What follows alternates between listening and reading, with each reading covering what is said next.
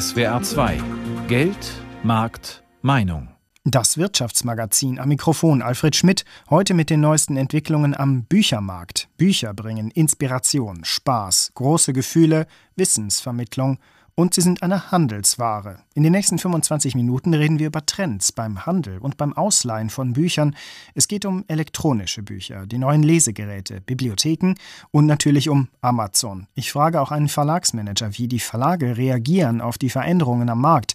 Und zu Beginn entführt uns Tamara Land in einen kleinen Buchladen, der den starken Wandel am Büchermarkt bisher noch überlebt hat, trotz Thalia, trotz Internet und ganz ohne Schnickschnack und Sofaecke. Büchergilde Buch und Kunst. Der Name mutet altertümlich an und tatsächlich wirkt die kleine Mainzer Buchhandlung ein bisschen wie aus der Zeit gefallen. Keine schicken Sofas, auf die man sich zum Schmökern zurückziehen kann, keine Kaffeebar, an der man einen Latte Macchiato serviert bekommt. Stattdessen ein paar wenige Regale, auf denen sich handverlesene Bücher aneinanderreihen. Genau das suchen ihre Kunden, erzählt Inhaberin Magunde Schenk. Die Bücher, die es bei ihr zu kaufen gibt, sind Spezialausgaben verschiedener Titel. Klassiker von Shakespeare oder Faulkner sind dabei, aber auch zeitgenössische Romane, Sachbücher und Krimis. Diese Spezialausgaben zeichnen sich durch ihre hohe Qualität aus. Die Umschläge werden von bekannten Künstlern und Grafikern gestaltet und auch beim Material wird Wert auf Qualität gelegt. Einmal der Leinenumschlag, der fühlt sich natürlich völlig anders an als ein Pappumschlag. Dann ist das Papier häufig ein besonderes, was sich besonders anfühlt, nicht so glatt, mal ein bisschen rauer. Und so, so kleine Details, das ist, ist sinnlicher einfach. Diese sinnlichen Exemplare sind im normalen Buchhandel nicht erhältlich. Sie werden vom Verlag Büchergilde in Frankfurt produziert und nur über dessen Partnerbuchhandlungen vertrieben. Und auch an die Kunden stellt die Büchergilde Anforderungen. Um eine Spezialausgabe erwerben zu können, muss man Mitglied im gleichnamigen Buchclub sein. Die Mitglieder verpflichten sich dazu, vier Bücher pro Jahr zu kaufen. Der Vorteil, die Bücher sind aufwendiger gestaltet und trotzdem um die 20 Prozent günstiger als die reguläre Ausgabe. Der Buchclub ist Magunde Schenks Existenzgrundlage. Sie weiß, dass sie sich auf ihre Stammkunden verlassen kann. Das sind eigentlich so richtig tolle und sehr, sehr treue Kunden. Und damit funktioniert das wunderbar. Der Buchclub sichert die Buchhändlerin ab, reicht aber alleine nicht aus. Deshalb verkauft Magunde Schenk zusätzlich reguläre Ausgaben. Um sich von den großen Ketten und Online-Shops abzuheben, setzt die Büchergilde dabei auf individuelle, persönliche Beratung. Wir müssen das Gefühl haben, was der Kunde sucht was vielleicht noch zu ihm passt, auch wenn er es überhaupt nicht ausgesprochen hat. Das ist dieses Feeling, was wir haben müssen und was uns dann rettet, dass die Menschen zufrieden wieder rausgehen und was gefunden haben. Das muss aber gar nicht unbedingt ein Buch sein.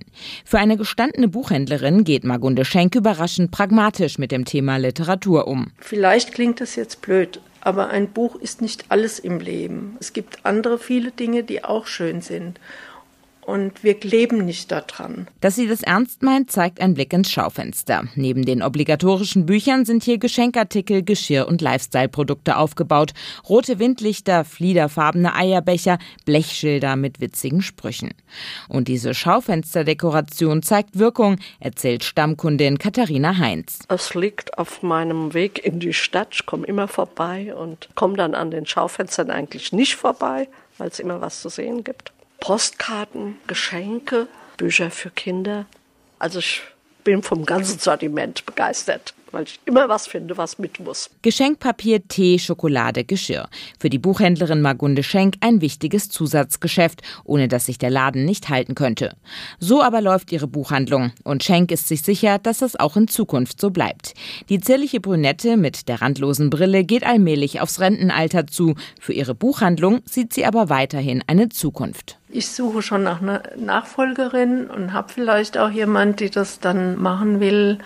Und falls sie es nicht macht, mache ich einfach weiter. Ich glaube, ich schaffe das gar nicht einfach, jetzt von heute auf morgen gar nicht mehr zu kommen. Ein Buchladen, der überlebt hat und vielleicht weiterleben wird, denn es gibt Zeichen dafür, dass der stationäre Buchhandel in Deutschland eine Trendwende geschafft hat. Noch im Jahr 2012 sanken die Umsätze um mehr als 4 Prozent, doch in diesem Frühjahr meldet der Börsenverein des deutschen Buchhandels wieder ein Umsatzwachstum. Fast 1 Prozent plus im vergangenen Jahr. Buchhändler haben turbulente Jahre hinter sich. Erst die Angriffe der großen Ketten, Thalia und Hugendubel, die müssen mittlerweile selbst einige Filialen wieder schließen. Und dann natürlich Amazon. Die Marktmacht des Riesen aus Amerika hat schon viele Buchläden die Existenz gekostet. Nicole Markwald erzählt, wie es dazu kam und wie die Zukunft aussieht bei Amazon oder amerikanisch Amazon. Amazon begann 1995 als Online-Buchladen. Eine Zeit, erzählte Gründer Jeff Bezos vor kurzem der Fernsehsendung 60 Minutes, als er bei Gesprächen mit möglichen Investoren zuerst gefragt wurde, was denn überhaupt dieses Internet sei. Aus dem Online-Buchladen ist inzwischen ein Online-Versandhaus mit rund 225 Millionen Kunden in aller Welt geworden. Das Ziel, so Bezos, sei alles an jeden zu verkaufen. Bücher machen, wenn man genau hinschaut, nur noch einen kleinen Teil aus. Amazon hat Bezos zu einem extrem reichen Mann gemacht. Sein Vermögen wird auf aktuell 30 Milliarden Dollar geschätzt. Dabei war es eigentlich Zufall, dass Amazon ausgerechnet mit Büchern sein Geschäft begann. Shell Kappan war der erste Angestellte bei Amazon. Ein Artikel im New Yorker zitiert ihn, es ging nur um das Buch als Gut. Sie sind einfach zu verschicken und schwer kaputt zu machen. Und Bezos hatte früh erkannt, dass das Internet jedem Buchladen gegenüber einen ganz entscheidenden Vorteil hatte. Keine Platzknappheit. Ihr cleverer Slogan damals, größter Buchladen der Erde.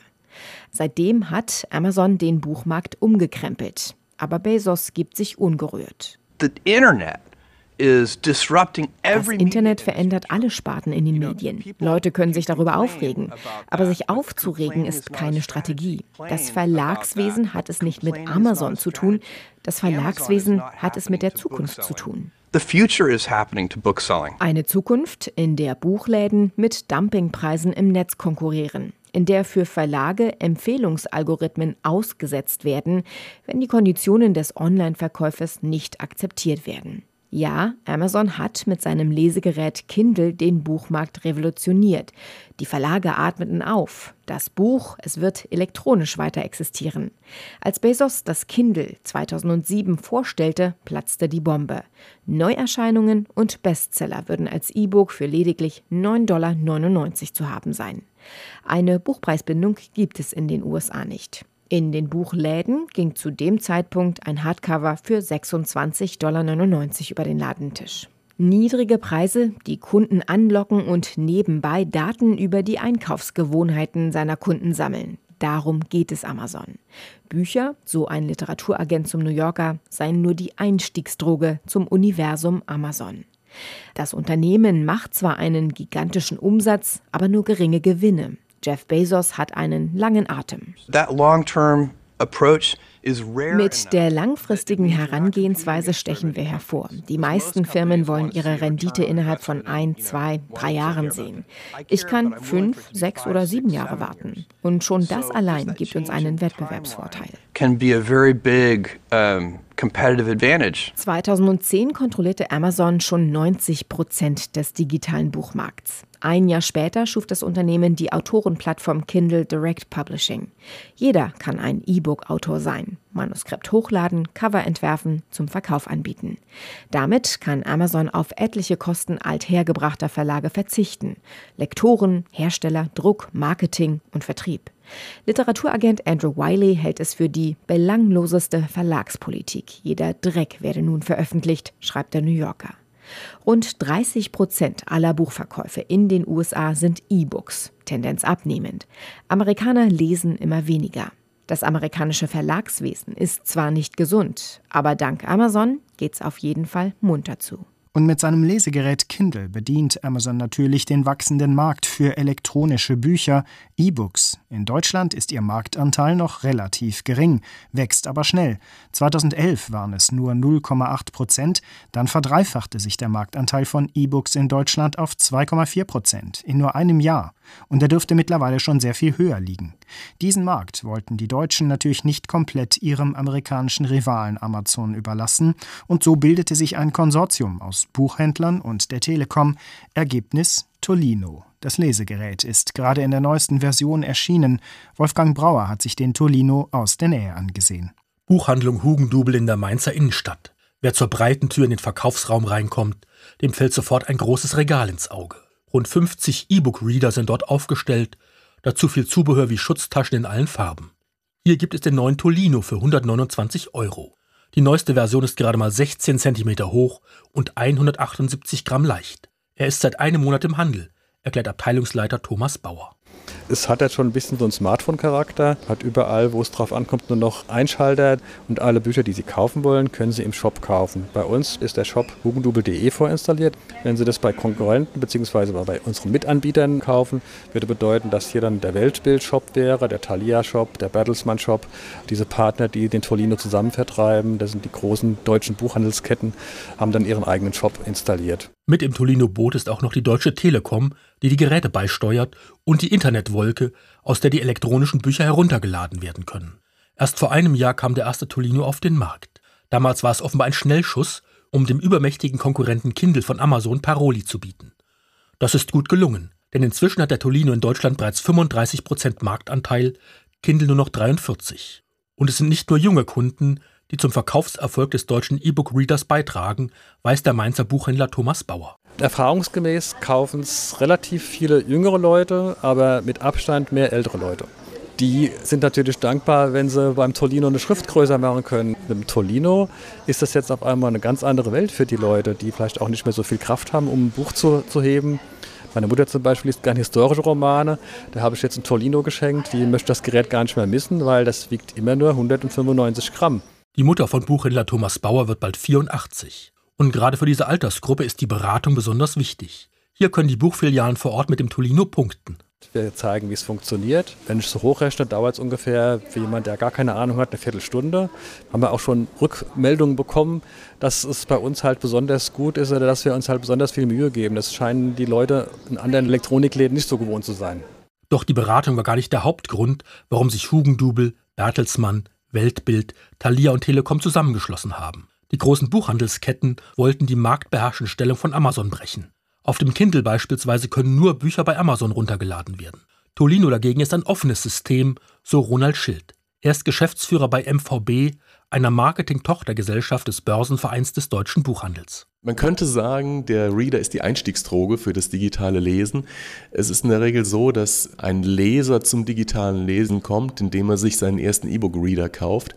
Das wandelt sich im Zeitverlauf in der Regel schon. Dann kommen andere Endgeräte zum Einsatz, wie Tablets oder Smartphones. Aber in der Regel beginnt der Leser sein digitales Lesen auf dem E-Reader. Und da ist besonders wichtig, wer die Macht auf dem E-Book-Markt hat. Dafür nehmen die Ketten auch in Kauf, dass sie mit dem Verkauf des Toledo-Gerätes kein Geld verdienen. Der Buchhandel lebt davon und die kulturelle Vielfalt lebt davon, dass es einen heterogenen, einen vielfältigen Buchhandel gibt. Gäbe es nur noch ein oder zwei marktbeherrschende Buchhändler, würden diese Buchhändler auch sehr schnell dazu übergehen, die Auswahl an Büchern zu verändern, Verlage in gewisse Richtungen zu drängen, Vorgaben zu machen an Inhalt.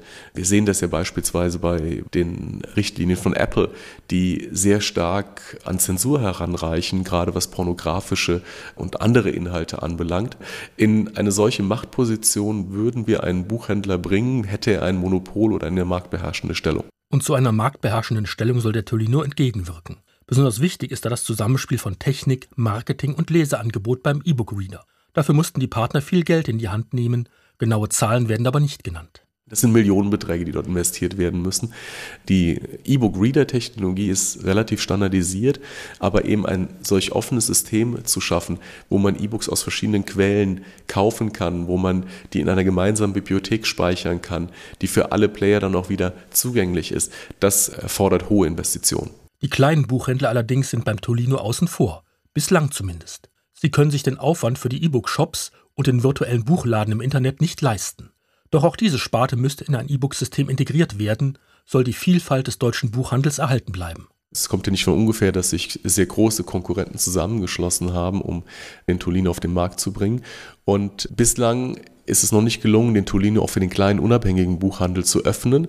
Da laufen nach wie vor Gespräche und es wäre natürlich eine sehr schöne Option, wenn es eine gemeinsame Lösung des deutschen Buchhandels gäbe und nicht nur eine Lösung von drei, vier großen Da wäre also noch Luft im Markt, denn auch die Bibliotheken bieten natürlich E-Books an. Wer einmal ein Lesegerät gekauft hat oder seinen Tablet-Computer zum Beispiel fürs Bücherlesen nutzt, entdeckt schnell die Möglichkeit, Bücher elektronisch auszuleihen. Großer Vorteil, man kann zum Beispiel nicht vergessen, sie wieder zurückzugeben. Die Lizenz zum Lesen läuft einfach ab. Und da sind wir schon mitten im Thema, wie elektronische Bücher ein ganz traditionelles Berufsbild verändern. Bibliothekarin oder Bibliothekar. Eva Laun berichtet aus dem Stuttgarter Bücherwürfel. Das markante Gebäude am Hauptbahnhof ist die Zentrale von einer der großen Stadtbibliotheken in Deutschland. Wenn ihr euch hier so ein bisschen umschaut, dann seht ihr ja schon, dass es hier bei uns auch so eine Art Ordnung gibt. Bestimmt so wie bei euch im Kinderzimmer, oder? Ja. ja. Nein? Für die Ordnung in der Bibliothek sind Bibliothekare zuständig. Sie sondieren den Buchmarkt, kaufen Bücher ein und stellen sie den Nutzern zur Verfügung. Mit ihrem umfassenden Angebot ist die Stadtbibliothek Stuttgart die meistgenutzte Kultureinrichtung der Stadt. Jedes Jahr kommen sechseinhalb Millionen Besucher. Im Haupthaus hinterm Bahnhof und in 17 Stadtteilbibliotheken gibt es zusammen 2,5 Millionen Medien zum Durchstöbern, Ausleihen und auch zum Herunterladen. Denn die Stadtbibliothek Stuttgart ist längst im digitalen Zeitalter angekommen.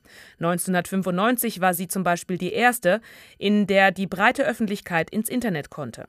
Mit E-Books, den elektronischen Büchern, steht eine neue Herausforderung ins Haus, erklärt Hannes Auer, zuständig für die digitalen Themen in der Stadtbibliothek Stuttgart. Es wird massiv eingefordert. Nicht alle Bibliotheksnutzer nutzen E-Books, aber die, die es nutzen, sind in der Regel sehr intensiver Nutzer von dem Segment, was wir anbieten können. Also wir müssen da sicherlich was tun. Wir streben das an, parallel zu dem, was auf dem Markt möglich ist, das auch tatsächlich so anzubieten. Doch das geht nicht ohne weiteres. Gedruckte Bücher und E-Books sind rechtlich zwei Paar Stiefel.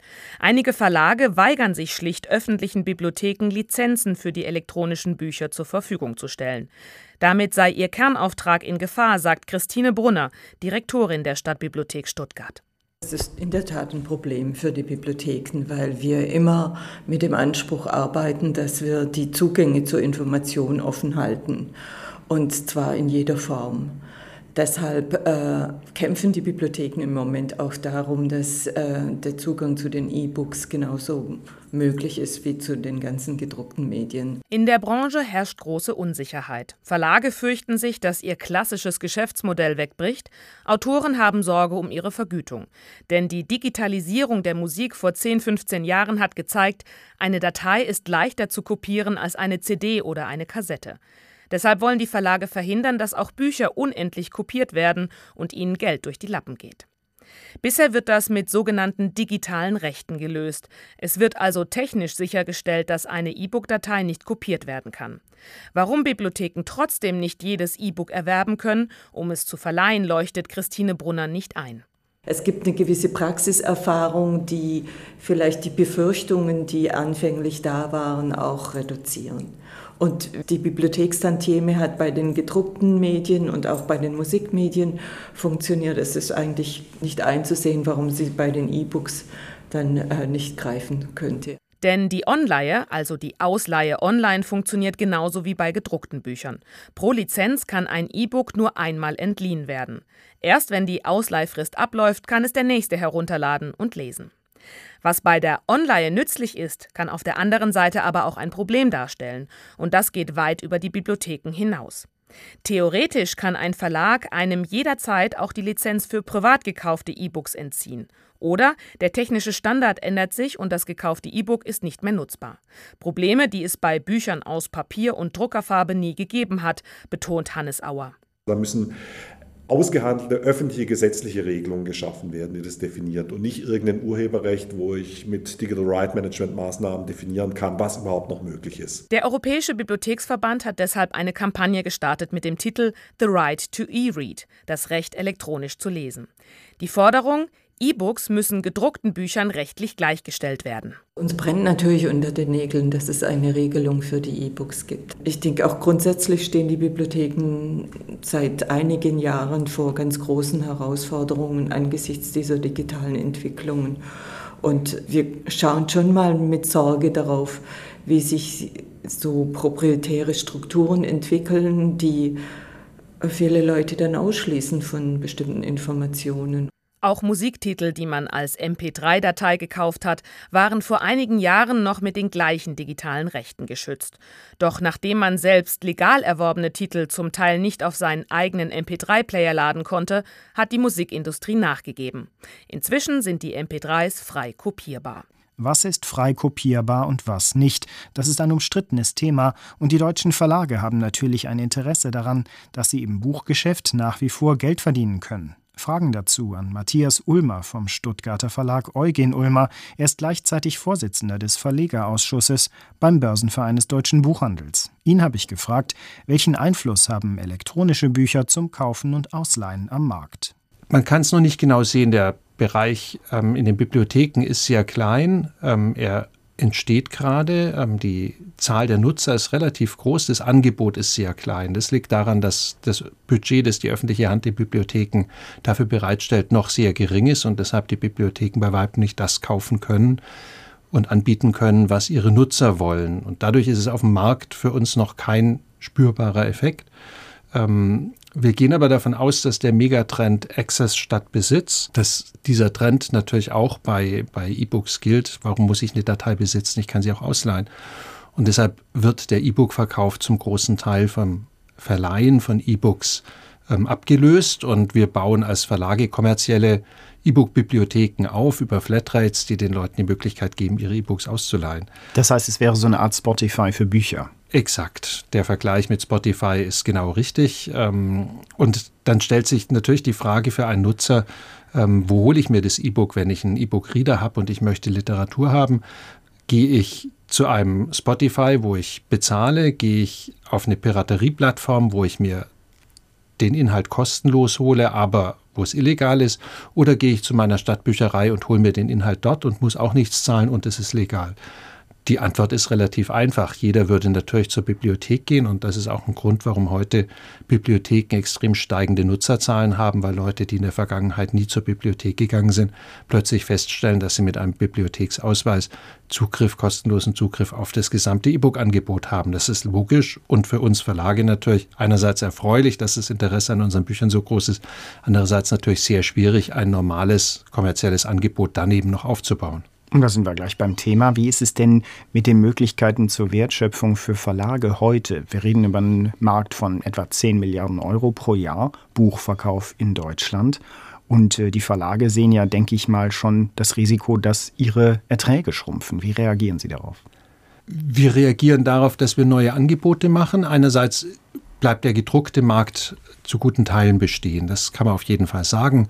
Ähm, die Leute werden weiter lesen. Das, das Lesen ist auch in der jüngeren Generation, hat es den gleichen Stellenwert wie vorher. Also auch da hat sich wenig geändert. Ähm, es wird nur Verschiebungen geben. Viele der Dinge, nehmen wir den Ratgeberbereich, ähm, wenn es um Rosenschneiden, Pflanzenschutz und ähnliche Themen, die auch bei uns im Verlag eine Rolle spielen, geht, ähm, da gehen die Leute heute ins Internet, suchen sich die Informationen dort und müssen gar keine Bücher dafür mehr kaufen. Das heißt, wir als Verlage müssen lernen, diese Inhalte in anderer Form anzubieten.